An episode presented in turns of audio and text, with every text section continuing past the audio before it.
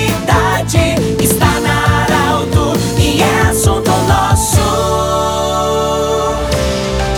Muito boa tarde, ouvintes da Arauto. Estamos iniciando nesta segunda-feira o assunto nosso. Unimed, Jogriot Cacote e também o Hospital Ananelli, nossos patrocinadores. Nós estamos em contato hoje com o senhor Ricardo Bartz, presidente do CDL Santa Cruz do Sul, que vai falar conosco sobre a abertura do comércio com esse novo modelo, a cogestão, a volta da cogestão e também a flexibilização para o trabalho no comércio. Ricardo, boa tarde, bem-vindo.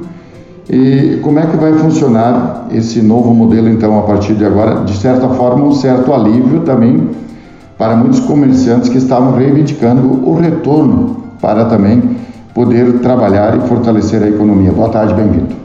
Boa tarde, Pedro. Boa tarde, ouvintes da Arauto. Recebemos de forma muito positiva essa notícia. Tivemos um final de semana muito tenso, muito uh, conturbado. Uh, a tensão ela, e a apreensão tomou conta de todos, porque ficou essa uh, insegurança em relação a poder abrir ou não os estabelecimentos hoje na segunda-feira. E no final do dia de ontem tivemos então a decisão suspendendo a liminar que havia sido emitida por um juiz lá de Porto Alegre possibilitando, através de um decreto estadual, a reabertura das operações, tanto do comércio, do varejo, quanto da prestação de serviço. Ah, é um alento, né? como eu digo, já recebemos isso de forma positiva, de modo que as operações possam reabrir as suas portas, vender e voltar a ter um pequeno fôlego em relação ao fluxo de caixa, porque prejuízos se acumulam. A CDL ela está fazendo uma pesquisa junto aos lojistas e aos associados ah, para tentar medir de uma forma, através de uma amostragem, medir o impacto causado no, no caixa de cada operação por conta desse período todo de, de fechamento de portas. Ah, mas sim temos registro já de demissões e com certeza o impacto negativo ele foi muito grande.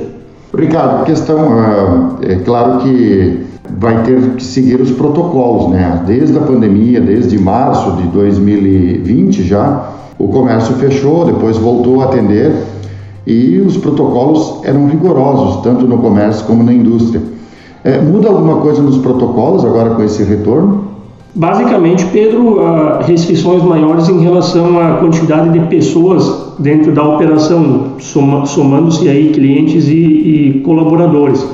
É, os demais protocolos são protocolos já, já estabelecidos, como o uso de máscara, o uso de álcool em gel, e, enfim, todos os protocolos aí que não vejo que os lojistas, de modo geral, tenham muita dificuldade em cumpri-los pelo histórico que nós já vemos tendo.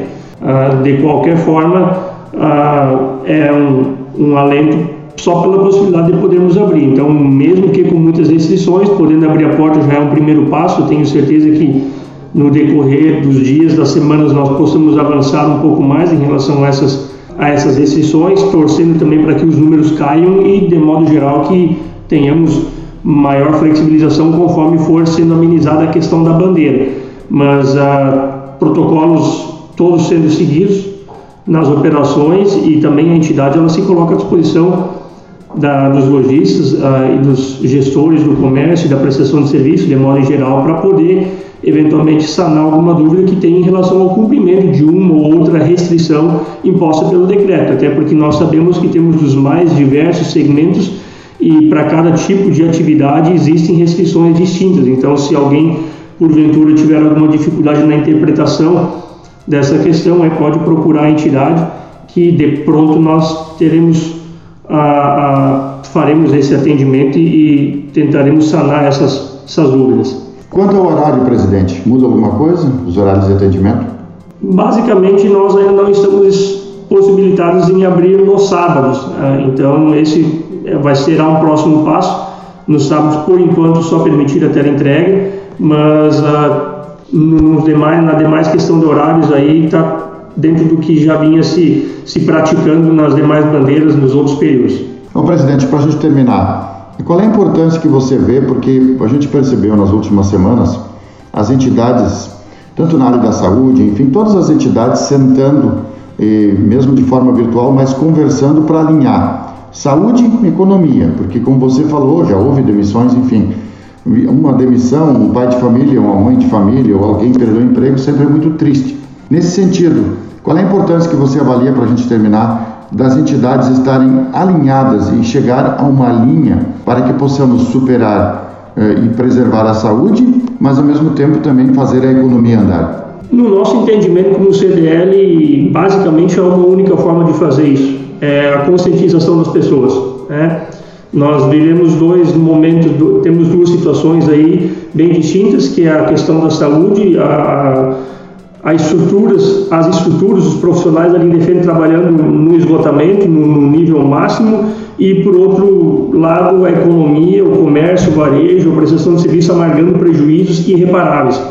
Ah, isso passa pelas pessoas, as pessoas precisam se conscientizar de que tentem circular o quanto menos possível, que tentem não aglomerar, enfim, a atitude das pessoas que vai determinar que ponto nós andaremos ou não em relação aos próximos períodos. Conversamos com o Ricardo Bartos, presidente da CDL Santa Cruz do Sul. Grande abraço, cuidem-se e, como o Ricardo já falou, vamos seguir o que é regra, o que precisa ser feito, para que desta forma a gente possa preservar a nossa saúde e, ao mesmo tempo, também preservar a economia. Um grande abraço e até amanhã no outro assunto nosso. De interesse da comunidade, informação gerando conhecimento, utilidade é prioridade